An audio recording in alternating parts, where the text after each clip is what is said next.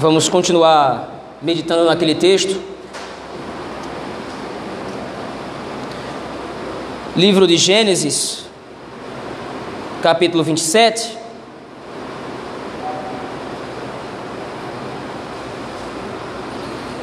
Nós vamos meditar do verso de número 41 até o versículo de número 9 do capítulo 28.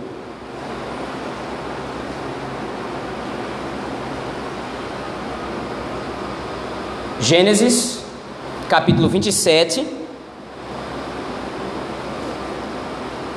do versículo 41 até o versículo 9 do capítulo 28. Vamos fazer essa intersecção entre esses dois capítulos.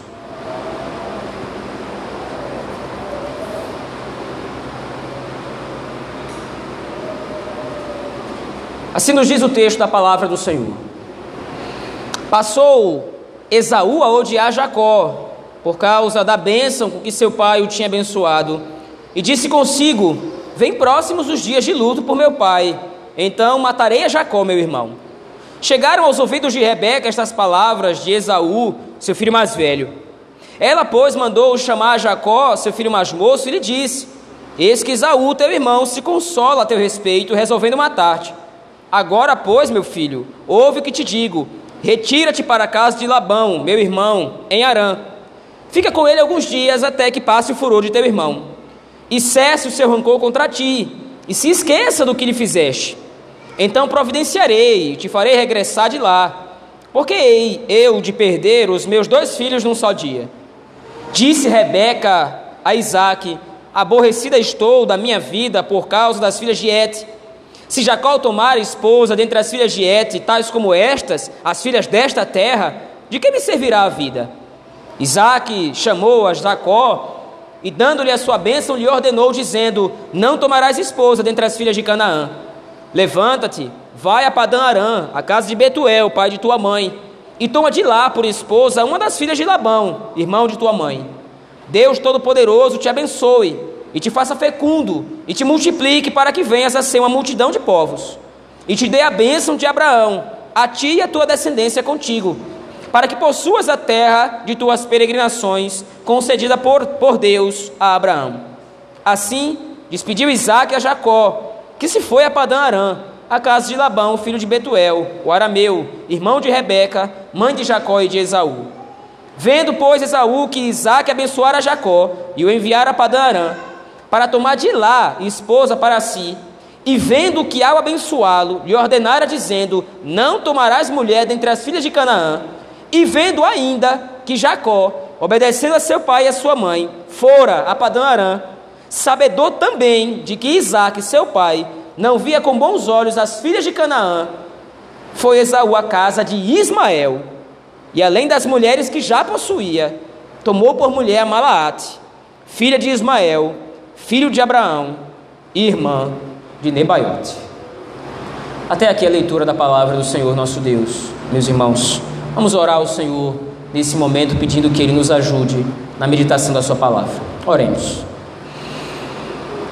Pai de amor e de misericórdia, nós te damos graças por este momento, ó Deus, termos lido a Tua palavra e agora podermos ser edificados através da pregação da mesma, Senhor. Nos ajuda, aclara o nosso entendimento para compreender o texto sagrado. Essa é nossa oração, que fazemos no nome de Jesus Cristo, teu Filho. Amém. No capítulo anterior, meus irmãos, Gênesis 27, de 1 ao 40, nós vimos como Moisés estrutura cuidadosamente, meticulosamente esse capítulo para publicar aquilo que já estava evidente desde o capítulo 25, isto é, o Senhor havia escolhido Jacó no lugar de Esaú.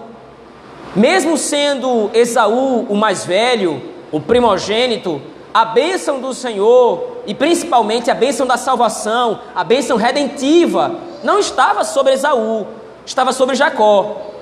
E em Gênesis 27, de maneira muito conturbada, nós vimos que há uma troca de bênção, ou pelo menos uma intenção. Isaac deseja abençoar Esaú, mesmo quando havia sido profetizado que na verdade o escolhido era Jacó.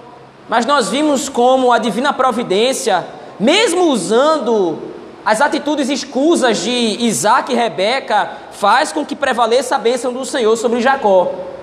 Isaac, achando que estava abençoando Esaú, abençoa aquele que de fato fora determinado pelo Senhor para guiar a descendência escolhida através da história da redenção.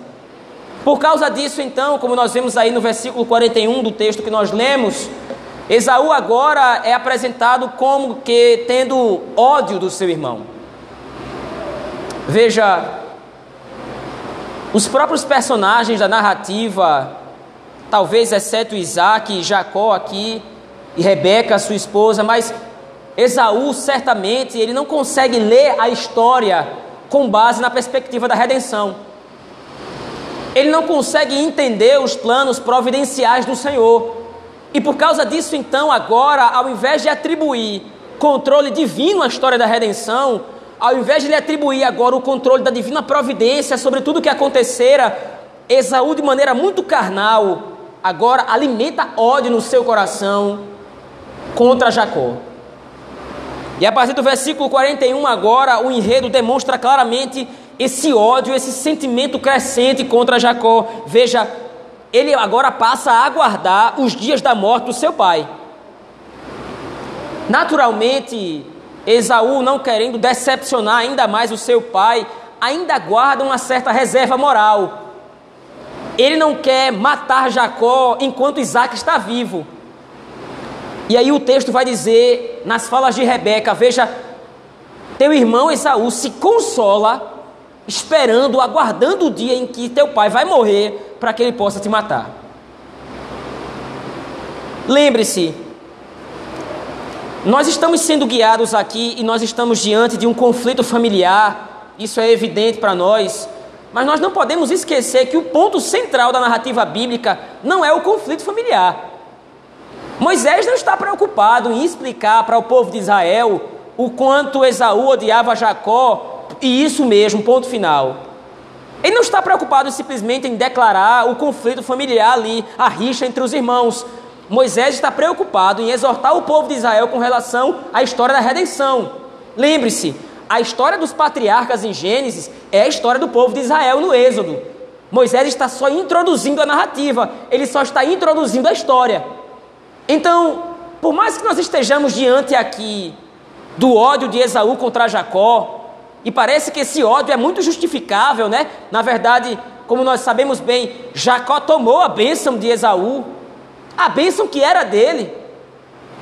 Mas ele faz isso de maneiras erradas, de maneiras escusas, através de malícia, através de engano. Então, inevitavelmente, nós não podemos fugir disso. Ele rouba a bênção do irmão, entre aspas. Por causa disso, agora seu irmão quer matá-lo. Mas nós não estamos diante, mais uma vez eu repito, nós não estamos diante de um conflito familiar. Nós estamos diante da história da redenção. Então o que nós estamos vendo aqui é o cenário sendo montado para mais uma vez repetir aquilo que nós estamos acompanhando desde Gênesis 3,15. O ódio dos filhos da serpente contra os filhos da mulher.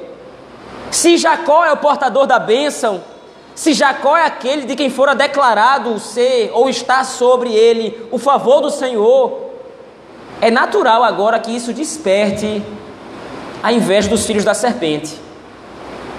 Foi assim com Abraão, foi assim com Isaac, e não seria diferente agora com Jacó.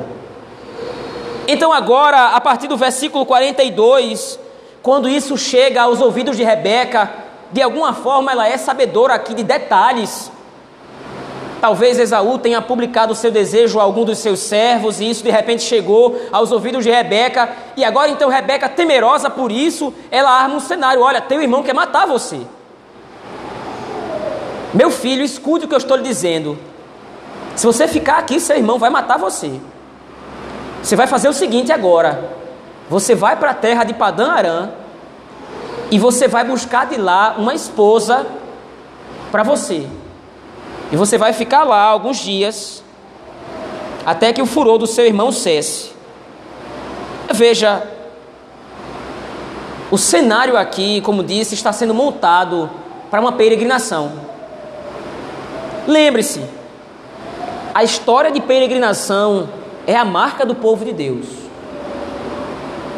Desde a queda, quando Adão é expulso do Éden, o povo de Deus tem que peregrinar pela terra. Essa peregrinação, entenda, não é como uma romaria, em que você de repente paga pecados andando.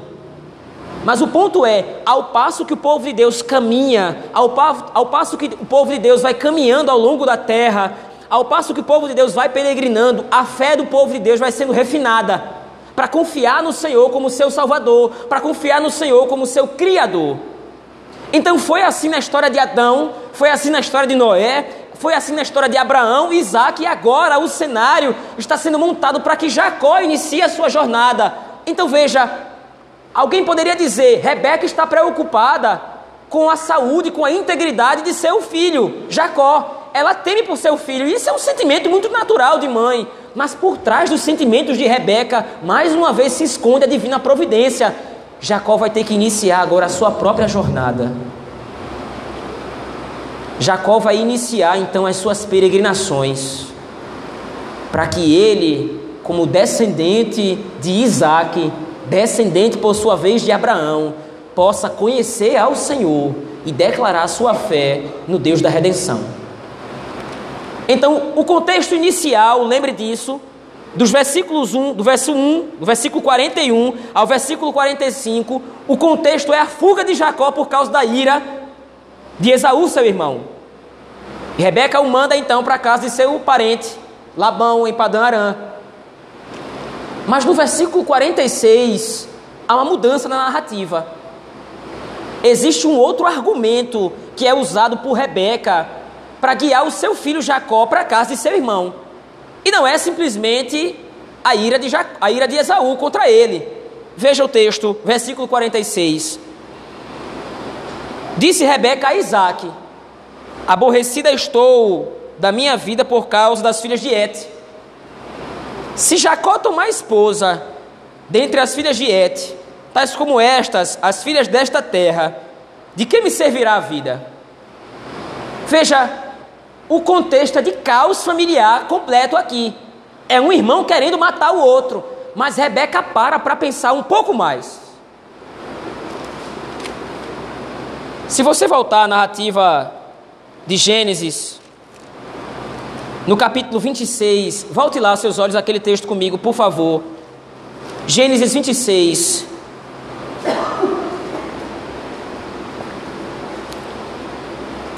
A partir do versículo 34 e 35. Veja, tendo Esaú 40 anos de idade, tomou por esposa Judite, filha de Beri, Eteu, e a Basemate, filha de Elon, Eteu. Ambas se tornaram amargura de espírito para Isaac e para Rebeca. Por que elas se tornaram amargura de espírito para Isaac e Rebeca? Porque elas eram noras ruins? Não é esse o ponto.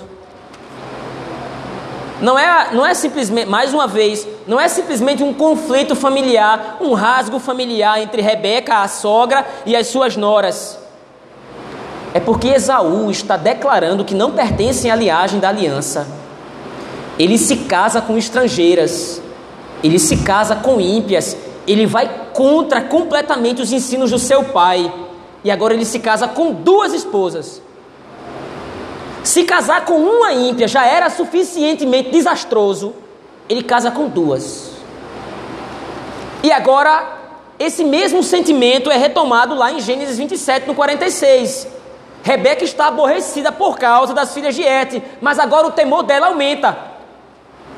A minha decepção já é muita, porque Esaú já não é filho da aliança. Isso já ficou claro, já ficou evidente desde a sua gravidez.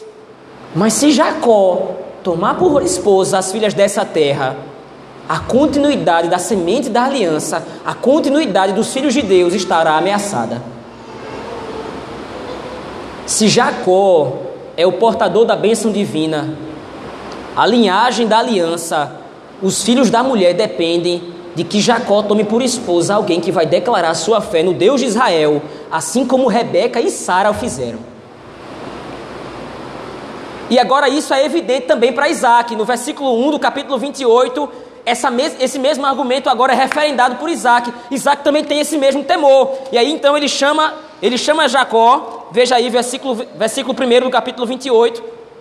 Isaac chama Jacó e diz: Ele deu a sua bênção, e nós vamos ver mais à frente, no versículo 3 e 4, qual é o teor dessa bênção. Mas ele chama Jacó, dá a sua bênção e diz: dá uma ordem para ele: Você não vai tomar por esposa dentre as filhas de Canaã. Você vai se levantar agora, você vai para a terra de Padã Arã, a casa de Betuel, pai de tua mãe, e toma lá por esposa uma das filhas de Labão, irmão de tua mãe. Qual é o ponto? Por que, que Jacó agora é ordenado ir para Padã Arã? Lembre-se, qual é o receio de Isaac e Rebeca? Eles temem que seu filho case com a ímpia. E por que tanto temor? Porque se Jacó casar com a ímpia, a linhagem da aliança é prejudicada.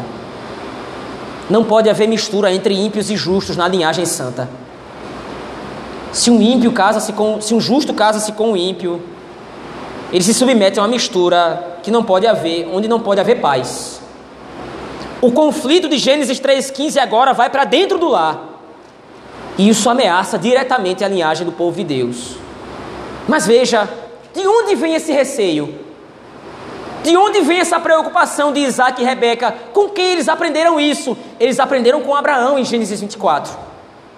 Nós vimos que Abraão tem todo um cuidado, ele chama seu servo Eliezer, o servo mais velho da sua casa, aquele que tinha maior responsabilidade, ele chama Eleazar, Eliezer e diz: Você não vai tomar esposa para meu filho Isaac daqui. Você vai para onde? Você vai para a terra de onde eu vim, você vai para a casa dos meus parentes, e de lá o Senhor vai providenciar que uma esposa seja apresentada para você, uma, uma esposa para o meu filho seja apresentada para você, e essa mulher terá de vir de lá até aqui, movida pelo quê? O que, é que vai fazer essa mulher sair da terra do, da sua parentela, da casa dos seus pais, para uma outra terra? Veja, as semelhanças vão começando a se estreitar. Lembre da narrativa de Abraão. Quem é Abraão? Abraão é o patriarca que saiu da sua terra da sua parentela, da casa de seu pai, para ir para uma outra terra que o Senhor mostrara. Quem é a esposa que Abraão quer para o seu filho? Uma mulher que, pela fé no mesmo Senhor, saia da sua terra, da sua parentela, da casa de seu pai e vá para a terra que o Senhor designou.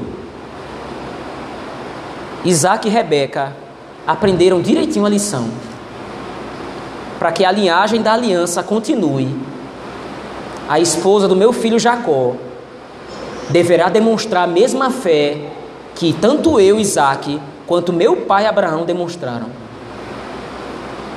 A jornada de Jacó a Padã Arã é a mesma jornada do servo de Abraão. Ele está indo em busca agora de uma esposa, não para se casar-se lá, mas para que o Senhor, providencialmente, nós vamos ver isso, é exatamente o que acontece. Embora Jacó tenha errado, porque tendo sido enganado por Labão, ao invés de tomar uma esposa, ele toma duas. E depois disso ainda se deita com as suas servas, as suas concubinas. Nós vamos ver isso mais à frente, mas nós vamos ver que tanto Lia quanto Raquel demonstram essa mesma fé no Deus da aliança.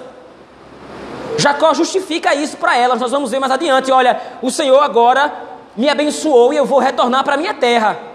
O que é que vocês querem fazer? Nós vamos contigo. O Senhor nos tem abençoado.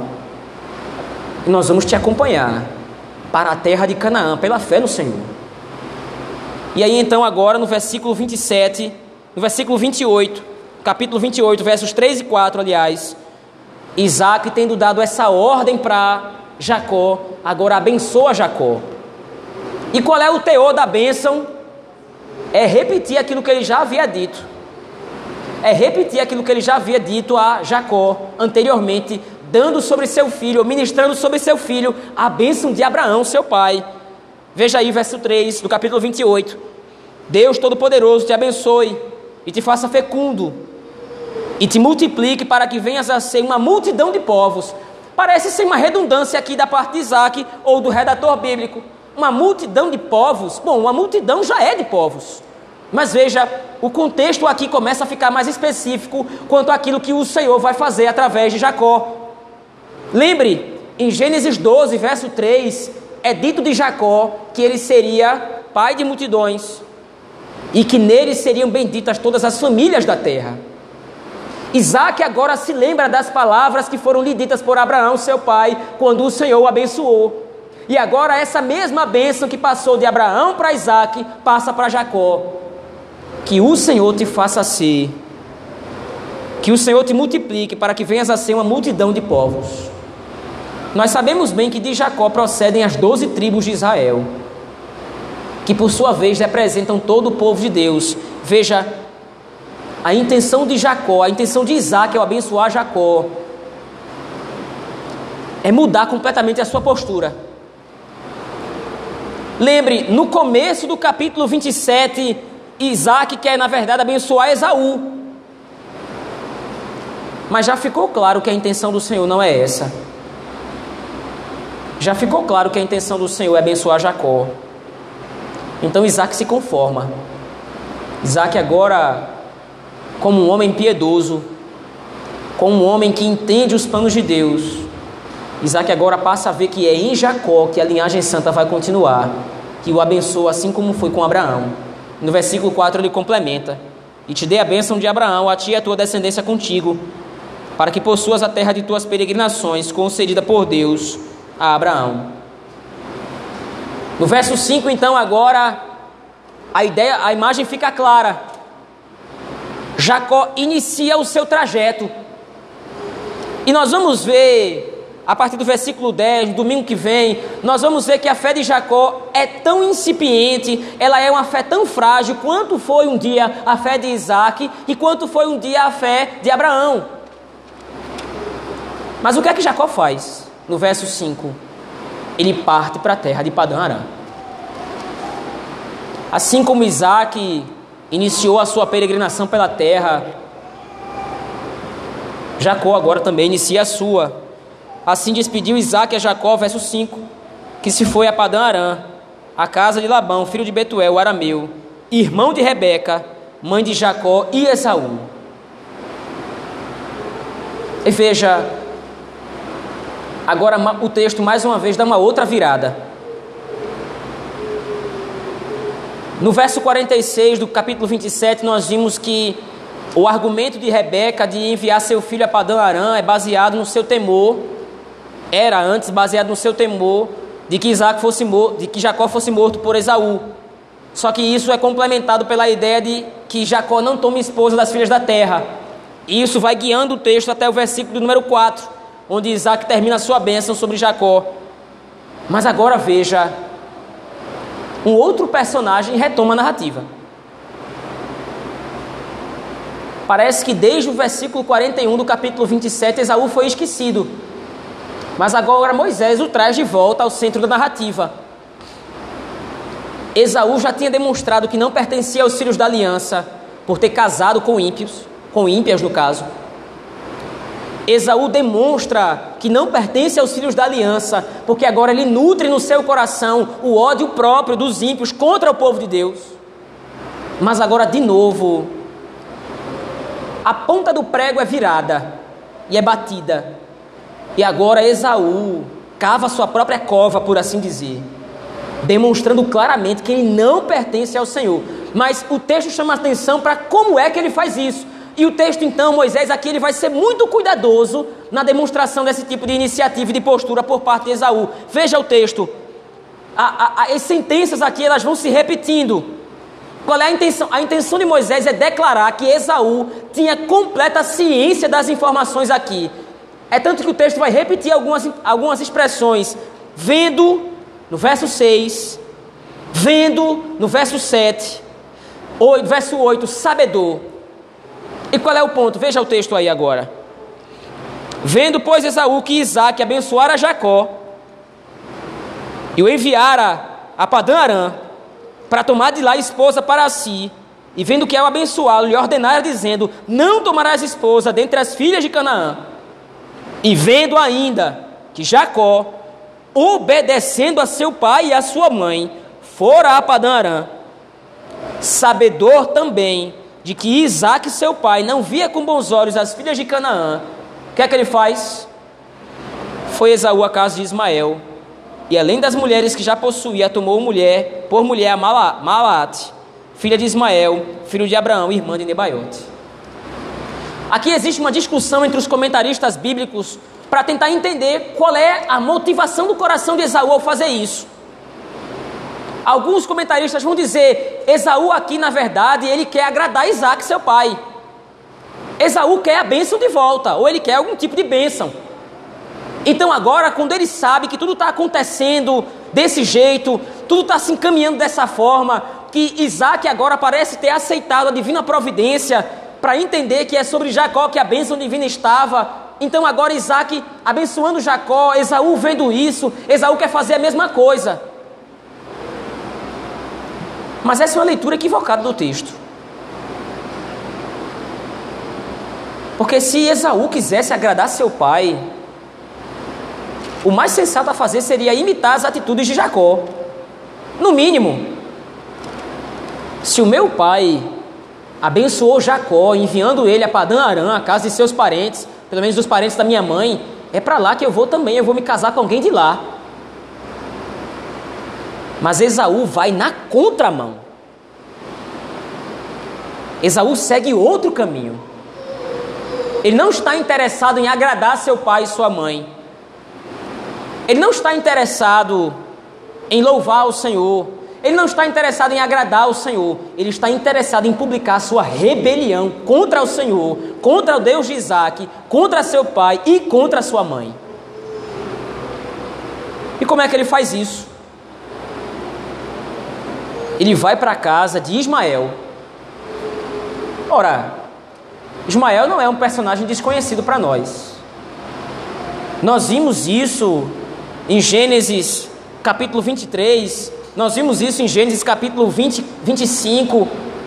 Ismael é aquele que tentou usurpar o lugar da bênção de Isaac. Mas vendo isso, Sara intervém na história e diz: Não, a herança é de Isaac. E aí o Senhor justifica as palavras de Isaac. O Senhor confirma as palavras de, de Sara, na verdade, dizendo: É verdade, Abraão. É em Isaac que vai ser chamada a tua descendência, não é em Ismael eu vou abençoar Ismael. E Ismael, de fato, era um homem muito próspero. Se você voltar a Gênesis 25, você vai ver isso. No começo do capítulo de Gênesis 25 é apresentado a linhagem de Ismael. Doze príncipes vêm a partir de Ismael, um homem poderoso, riquíssimo, mas não é o abençoado do Senhor. Lembre, bênção aqui não tem a ver com bênção material, não tem a ver com materialidade. Bênção aqui significa salvação. Ismael não era eleito. E agora Esaú vai para a casa do réprobo e toma por esposa as filhas dele. Isso demonstra um quadro para nós.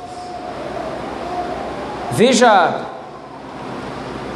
de repente alguém pode argumentar o seguinte: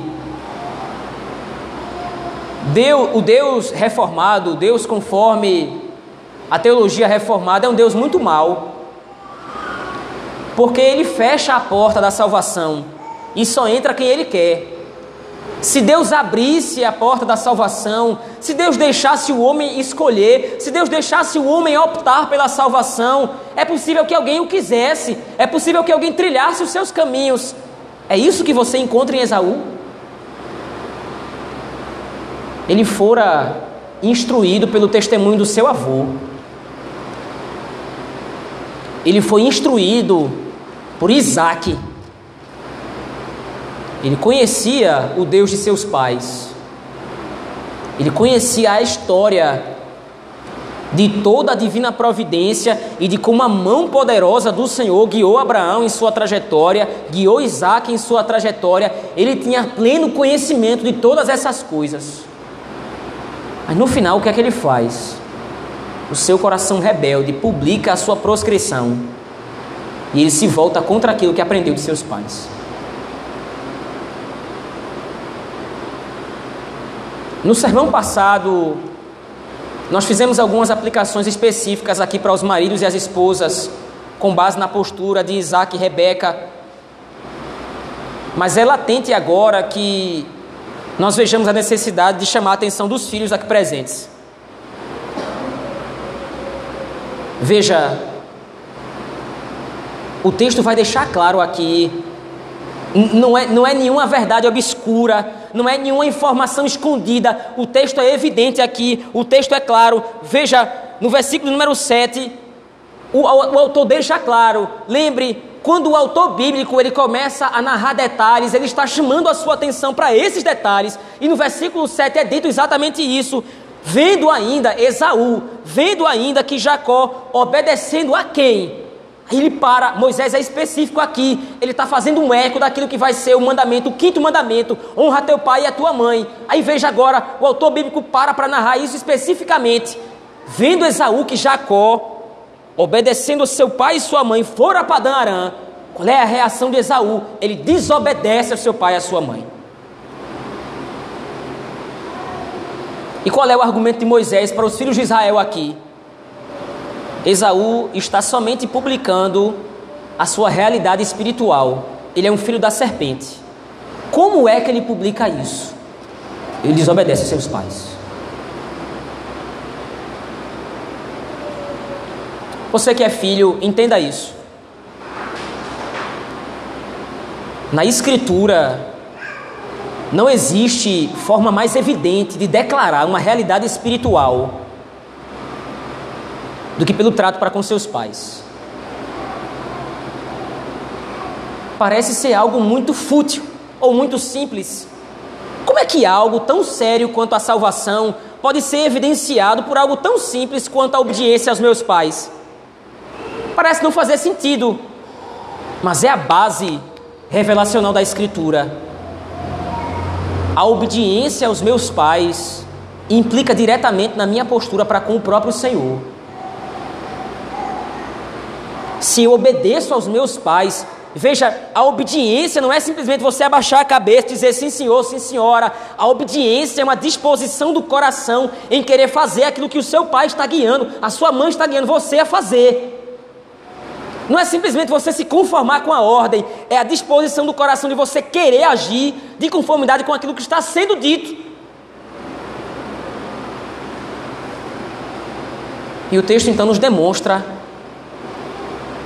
que a rebelião de Esaú, todo o furor do seu coração contra os princípios que aprendera do seu pai e sua mãe, todo o testemunho do Senhor que foi dado a ele, confiado a ele, ele está declarando que é contra tudo isso, desobedecendo seus pais.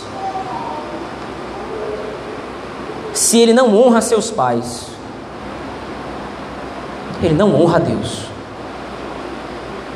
se ele se rebela contra seus pais, ele se rebela contra o Senhor. E veja, naturalmente alguém poderia questionar: bom, mas e se meu pai e minha mãe de repente me mandam algo que não está na Escritura? Meu pai de repente não é crente, minha mãe não é crente, me manda fazer algo que não está declarado na lei do Senhor, ou que está declarado o contrário. Não é o caso aqui. Veja, Isaac e Rebeca estão preocupados com a saúde espiritual de Jacó se houvesse algum senso, como nós já dissemos antes, se houvesse algum senso de arrependimento em Esaú, ele teria feito a mesma coisa, ele teria obedecido a seus pais, pelo menos por tabela. Se foi isso que os meus pais disseram para Jacó fazer, e eu querendo agradar meu pai, eu vou fazer a mesma coisa. Ele vai no caminho completamente oposto. Moisés agora, lembre disso, deixe esse contexto sempre bem claro na sua mente. Moisés agora está chamando os filhos de Israel a atenção nesse sentido. Veja, o capítulo 27 começou de maneira toda troncha, de maneira toda torta. Foi Isaac querendo se levantar contra o Senhor, querendo abençoar Esaú no lugar de Jacó. Foi Rebeca agindo maliciosamente, enganando Isaac. Foi Jacó aceitando o engano de Rebeca, também enganando seu pai. É Esaú agora querendo odiar o seu irmão, querendo matar o seu irmão. Parece que não há nenhum tipo de saída, não há nada bom no texto. Mas como é que o texto termina? A bênção do Senhor que recaíra sobre Jacó agora o encaminha para a sua jornada de peregrinação, onde a fé dele vai ser amadurecida. Gênesis 27 começou terrível, mas vai terminar com a partida de Jacó, para que a sua fé seja maturada na peregrinação diante de Deus. Enquanto que o texto demonstra claramente qual será o final de Esaú. Futuramente nós veremos, meus irmãos, um encontro emocionante entre Esaú e Jacó. A ira de Esaú passou e agora Jacó, um homem maduro, um homem maturado na sua fé, Agora Jacó se humilha diante de Esaú, reconhece que, embora a bênção era, seja sua ou tivesse sido sua, ele tomou essa bênção de maneira escusa, de maneira terrível. Então ele reconhece o seu erro e vem quebrantado à presença de Esaú. Mas quando Esaú vê seu irmão de longe, corre ao seu encontro, lança-se ao seu pescoço, uma cena belíssima de reunião em família, e é um grande banquete para comemorar tudo isso, mas a história da redenção não foi alterada. Esaú continua filho da perdição. Jacó continua filho da bênção. O autor bíblico nunca vai misturar os dois povos. O autor bíblico nunca vai misturar as duas linhagens. Elas podem estar próximas. Pode ser o laço de irmãos. Pode ser um laço de pais e filhos.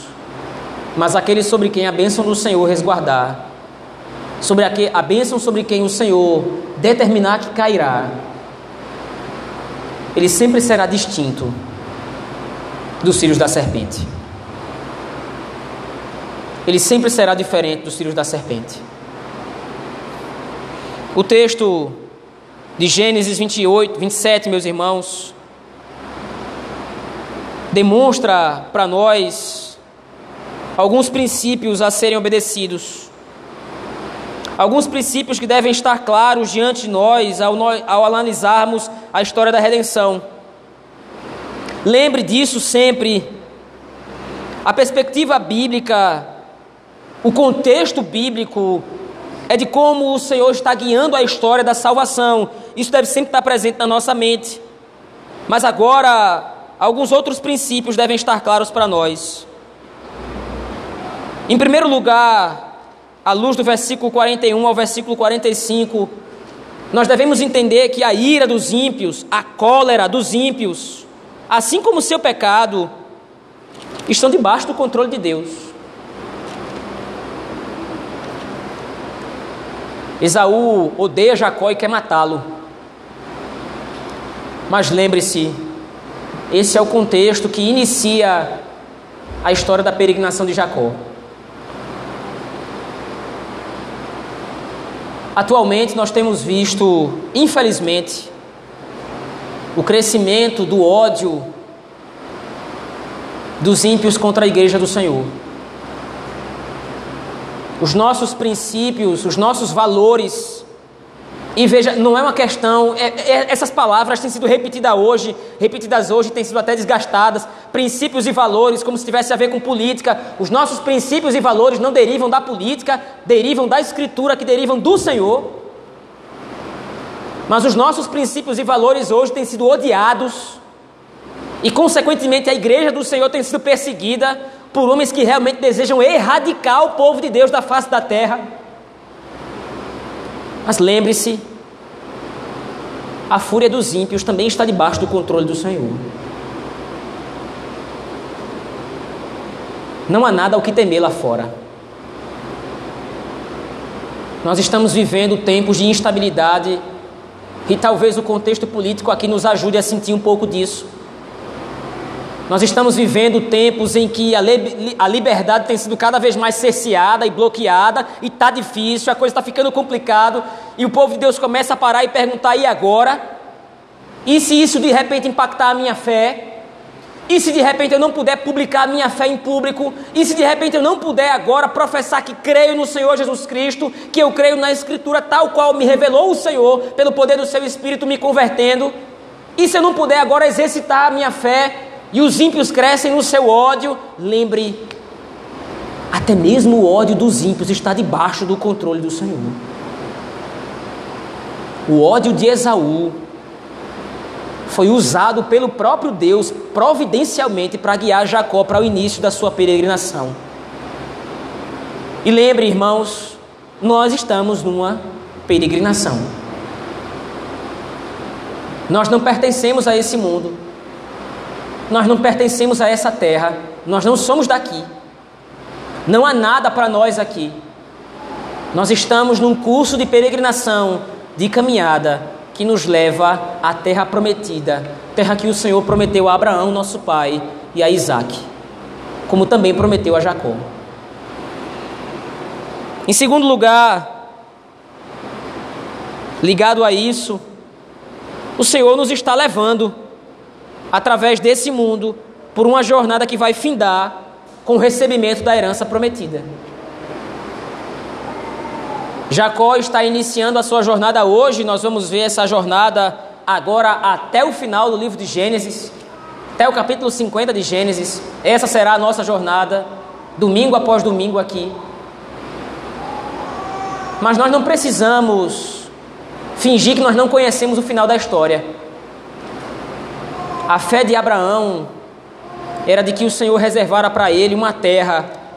Mais uma vez eu repito isso não era a terra, o pó, era a salvação prometida para ele e para toda a sua linhagem depois dele. Essa mesma bênção, essa mesma promessa é feita a Isaac e agora está sendo repetida para Jacó e hoje está sendo repetida para nós.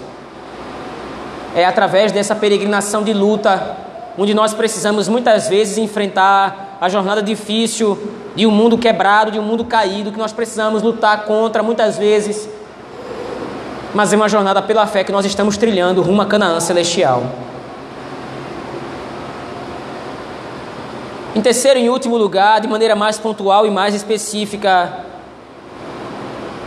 como disse anteriormente e agora confirmo isso. Mais uma vez, me voltando aos filhos aqui, a obediência a seus pais é a marca da sua salvação. Naturalmente não é a última marca ou a única marca, mas é uma das marcas que atestam que você é um filho de Deus. O mundo não poupará esforços. O mundo não poupará esforços para tentar incutir na sua mente que a desobediência a seus pais de repente pode ser a melhor via, mais agradável, mais vantajosa. Mas o final da desobediência é a perdição. E isso é inequívoco. Você, por outro lado, foi chamado à santificação. Sobre você está a bênção de Jacó. Sobre você está a bênção de Isaac. Sobre você está a bênção de Abraão. Você é filho da aliança. Você é filho da bênção do Senhor. Haja como tal, para a glória de Deus. Eu quero concluir aqui, meus irmãos, ao longo do capítulo 27 e começo do capítulo 28 nós vemos incredulidade, astúcia, ira e fuga. Mas também nós contemplamos fé, confiança, convicção e bênção. Todas essas cores, por assim dizer, usando essa metáfora, são usadas por Deus para pintar o um maravilhoso quadro daquilo que será a obra redentiva que Ele está encaminhando e estruturando através da vida de Jacó. Assim como a bênção de Abraão esteve sobre Isaac e passou para Jacó, da mesma forma, essa bênção nos alcança. Como eco do versículo número 3, eu queria que você lesse esse texto mais uma vez, você acompanhasse a leitura desse texto. Deus Todo-Poderoso te abençoe e te faça fecundo e te multiplique para que venhas a ser uma multidão de povos. Nós fazemos parte dessa multidão de povos originada em Jacó pela fé. Nós fazemos parte do povo de Deus, que assim como Jacó iniciou sua jornada e terminará debaixo da bênção do Criador. Vamos orar ao Senhor nosso Deus, meus irmãos. Deus Pai Todo-Poderoso, Criador dos céus e da terra, Deus de Abraão, Deus de Isaac, Deus de Jacó, Deus dos nossos pais, Deus que nos concedeu a bênção maravilhosa de sermos chamados à salvação em Cristo, o descendente prometido que nos enxerta no povo de Deus. Obrigado, Senhor, porque a tua bênção repousa sobre nós, não de maneira, não pelas nossas próprias obras, mas unicamente pela graça do Senhor, que foi fiel a todas as suas promessas, nos fazendo ver em Cristo a consumação das promessas que o Senhor fez aos patriarcas, a bênção do Senhor que repousa sobre as nossas vidas, como cumprimento daquilo que o Senhor prometeu no passado. Nos ajuda, Senhor, a não temer os ímpios e o ódio que sentem pelo povo de Deus.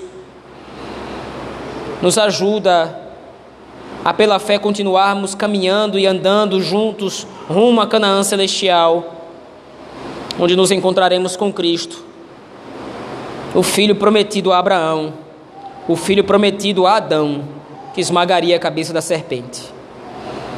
Guarda essa palavra em nossos corações, Senhor. É assim que nós oramos, no nome de Jesus Cristo, teu filho. Amém.